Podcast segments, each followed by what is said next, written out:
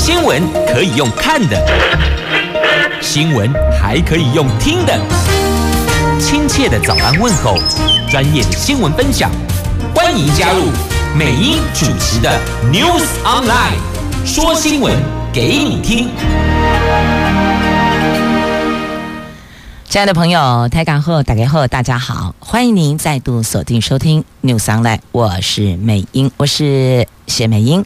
来进入今天四大报的头版头条新闻之前，我们照例先来关注的是今天白天的天气概况。今天白天温度挺高的，北北桃二十五度到三十五度，竹竹苗二十五度到三十三度，全部都是阳光露脸的晴朗好天气。这白天都一样，但晚上入夜之后呢？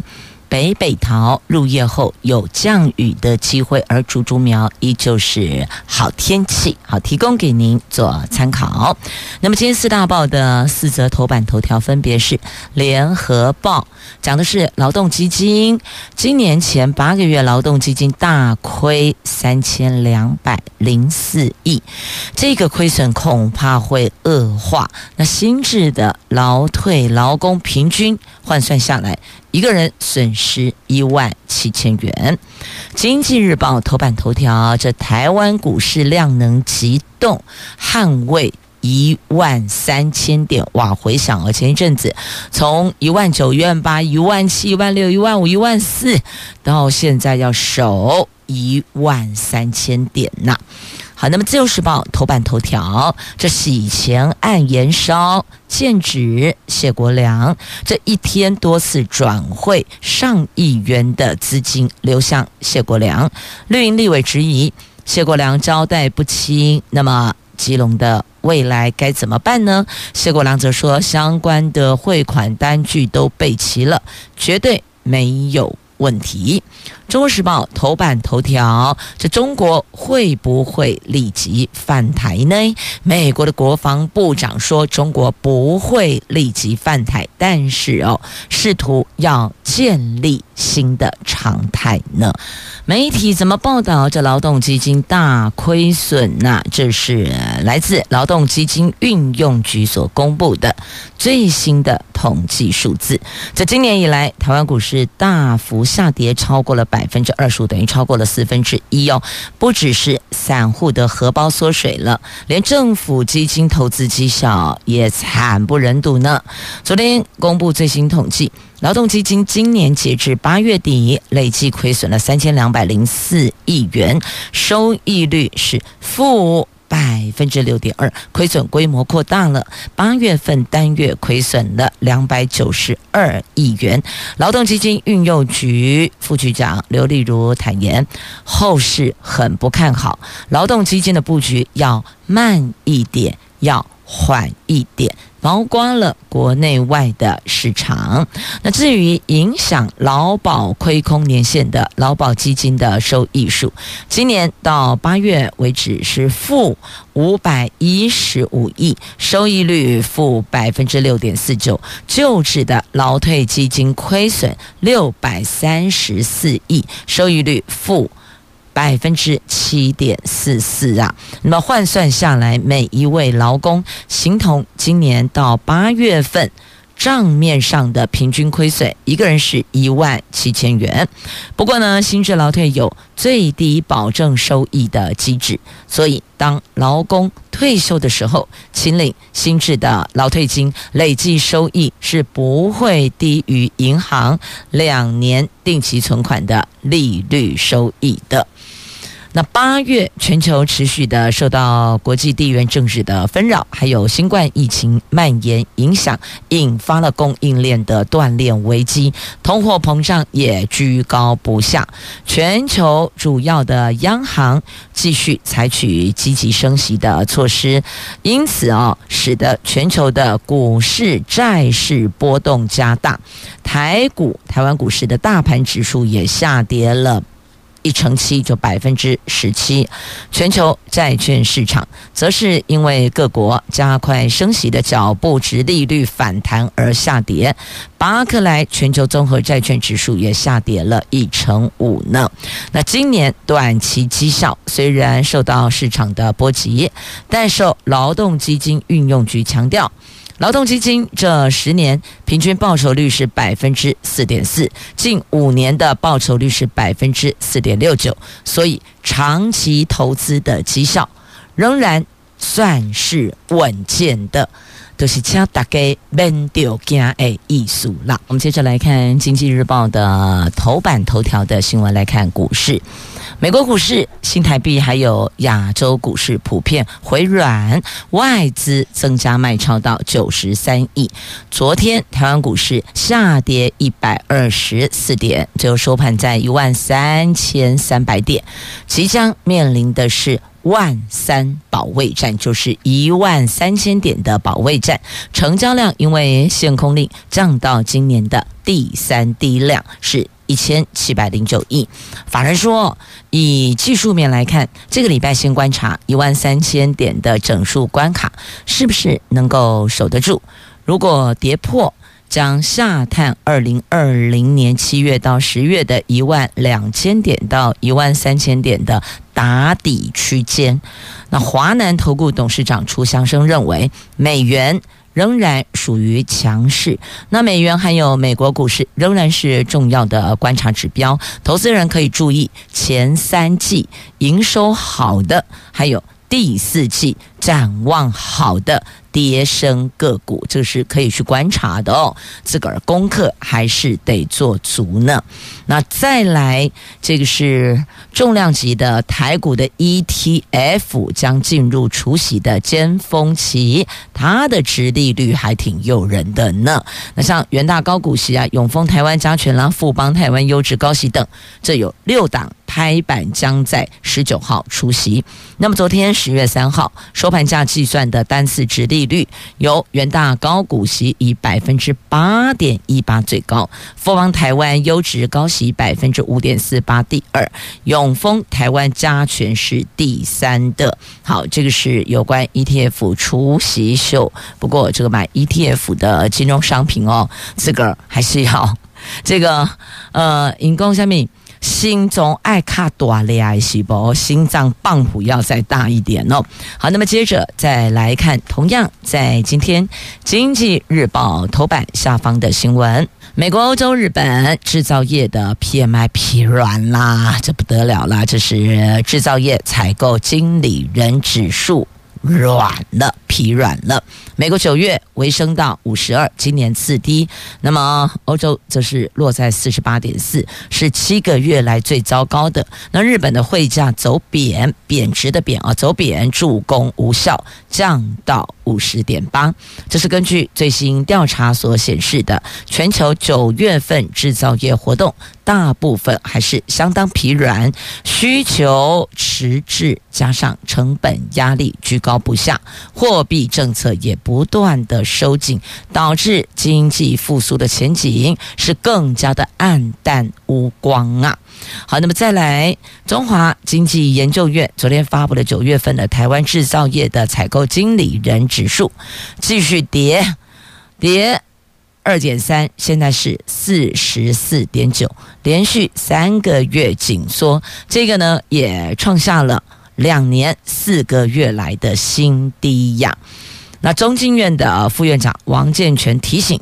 台湾 IC 产业占制造业出口的五成，是台湾制造业到底是往上走还是往下走的关键点。南韩的贸易逆差对台湾是有很多启示的，是值得观察的。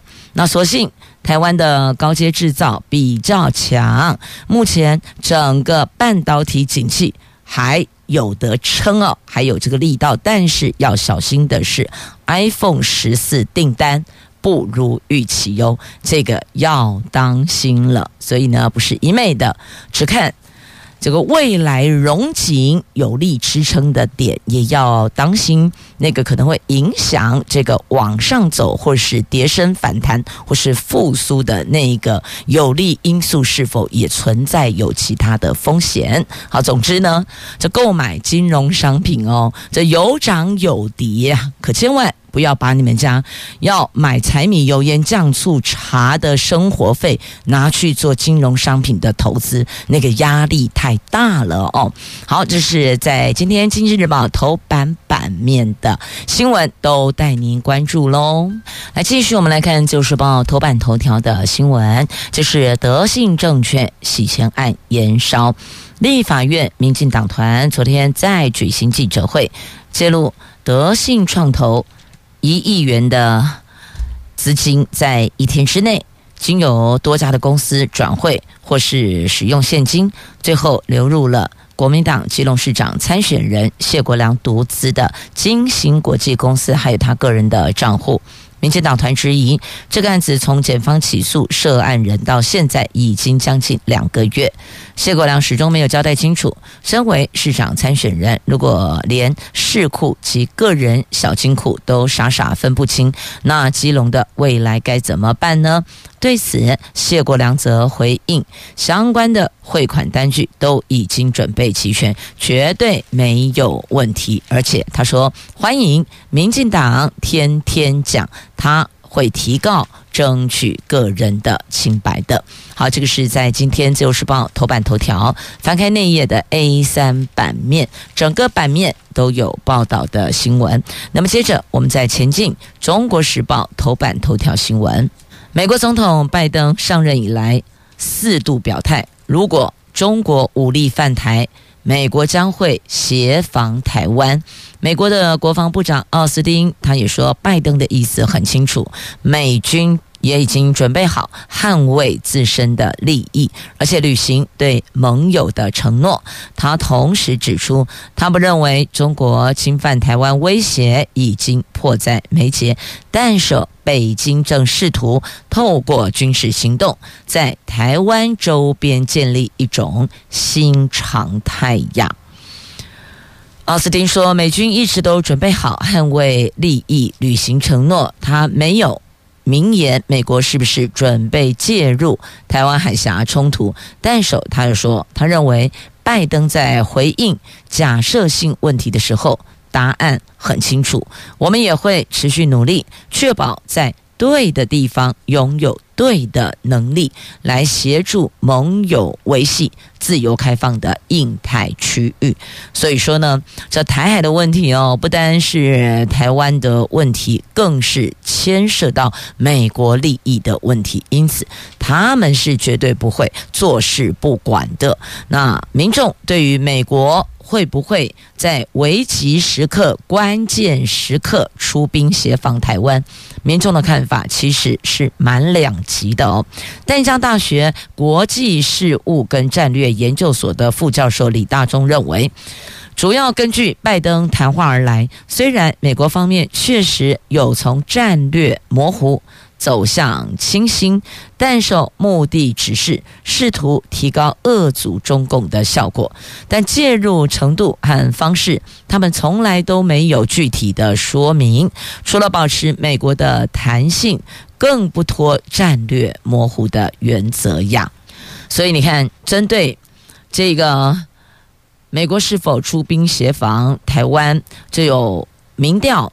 民调有百分之四十八点二的受访的台湾民众认为美国会，他们会派兵参战，但是有百分之四十五点六的受访民众则抱持保守的看法。因此，就这一起事件，台湾民众的看法是分歧是两极的，有人说会。有人说不会啊，觉得很保守，所以大概没有什么中间模糊地带了。但大家只要记得，是这个事儿牵涉到美国利益，他们是绝对不会坐视不管的哦。既能够维持自身的利益，那么又能够履行承诺，这个面子都做足了，所以你说它会不会呢？但确实，中国以线下状况来讲，他们是朝向建立新常态的方式前进啊。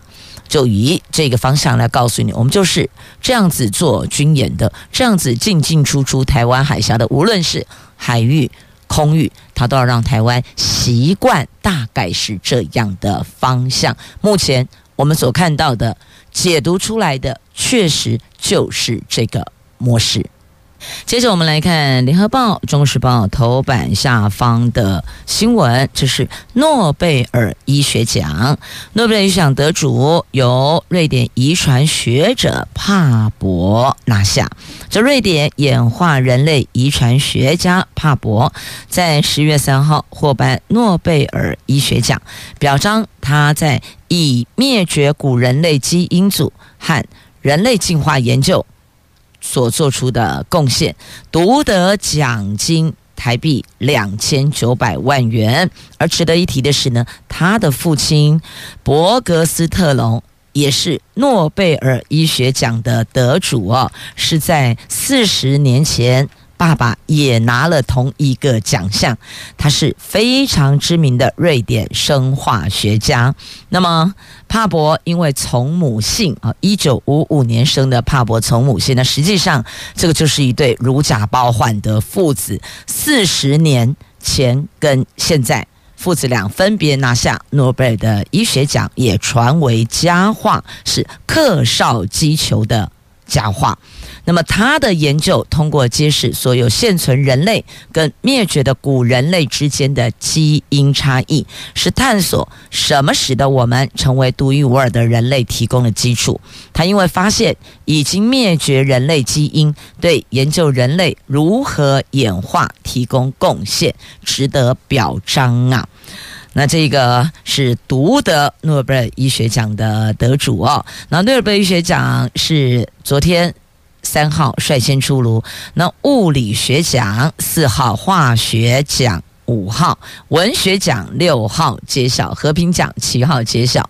那么，这是唯一在挪威奥斯陆颁发的诺贝尔奖项。经济学奖则在十号压轴公布。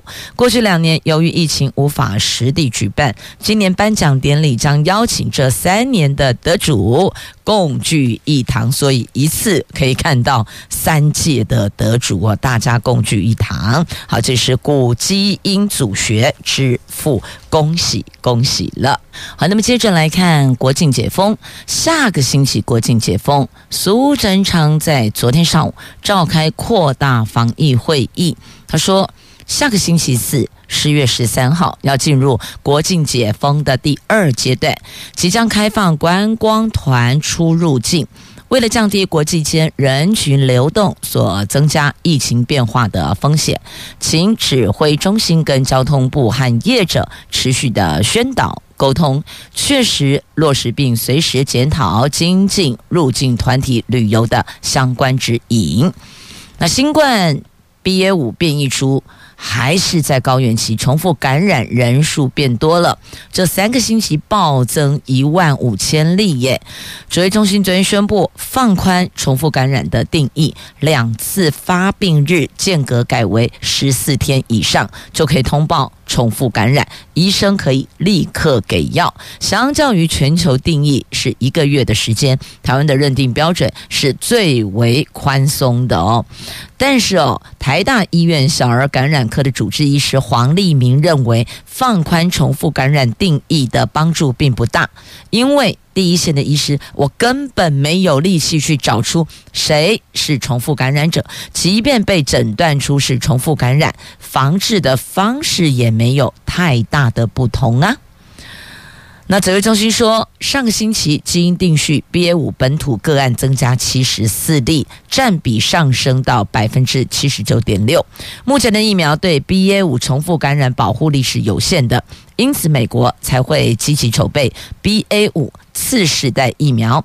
从国外的经验来看，BA 五重复感染比率介于两成到三成，而且重复感染的症状不见得会减轻，尤其。第一次感染症状严重者，第二次感染还是有很高的几率也会有严重的症状。因此提醒高风险的年长者还有慢性病患要特别的留意呀。那么目前国内有三万零一百一十例是通报重复感染，比九月十三号公布的短短三个星期增加一万五千例。那考量八月中以来这一波 BA 五的疫情，刚刚感染过 BA two 的人可能又感染 BA 五，经过专家讨论才会决定放宽通报的条件的。好，那么重点就在于，如果第一次感染症状严重，第二次。感染就重复感染，还是会有很高几率，也会有严重的症状，所以提醒慢性病患者以及高风险的年长者要特别特别的留意哟。如果出去游玩，那记得那个在游览车上尽量避免唱歌啦。为什么呢？因为在游览车上唱歌，你知道戴着口罩，很多人戴着口罩要唱歌，一被要求呢。一说干嘛讲？哎，安内干那杯。穿苦油，他拍串，他就把口罩拿掉了。你知道那一只麦克风，你唱他唱我唱，大家一起唱，轮流拿来拿去，然后麦克风就放在口鼻前面，用力的唱，大声的唱。你知道，如果真的其中有一个人假设带有病毒，那大概全车就会中了。所以呢，就建议大家，如果出游。不建议在游览车上唱歌啦，熊后喜哦，来看电影、看影片，亦或者休息一下啊，这都可以，这都是可以提供的选项选择。毕竟闷太久了，都想出去透透气，透气可以，但不建议。在游览车上唱歌哈，好，这是小小的这个来自基层里长所提供的建议，美英在这里也转述给您做参考了。接着我们来看《中国时报》A4 综合新闻版面的头条，这讲的是高端内线疑云。立法院国民党团总召曾明宗昨天在立法院质询法务部长蔡清祥，他说。高端疫苗涉及内线交易，被金管会移送了九次而！为什么这两年来动都不动，到现在还列为他自案呢？那对此，法务部长蔡清祥说。不是移送九次，而是送九次资料。立委意见会转达给高检署，高检署是上级单位，要协助督导地检署。那他们是说，两年来这高端内线云怎么都没有最新的进度呢？都没有下文，没有后续呀。好，在这个时刻点。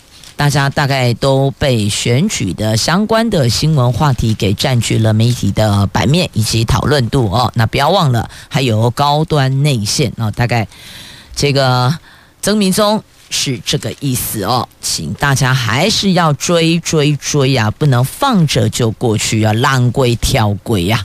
好，接着再来看联合报的 A2 焦点版面的头条，讲的是寿险业，寿险业净值比。惨跌呀！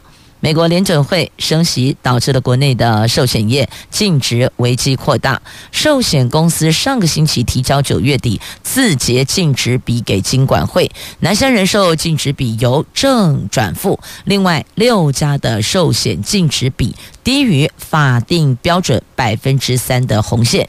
尽管会说，寿险业没有给付等流动性问题，保护不用担忧，将密切关注明年三月。出炉的今年底的净值比，如果美国持续的升息，不排除出现更严峻的状况呢。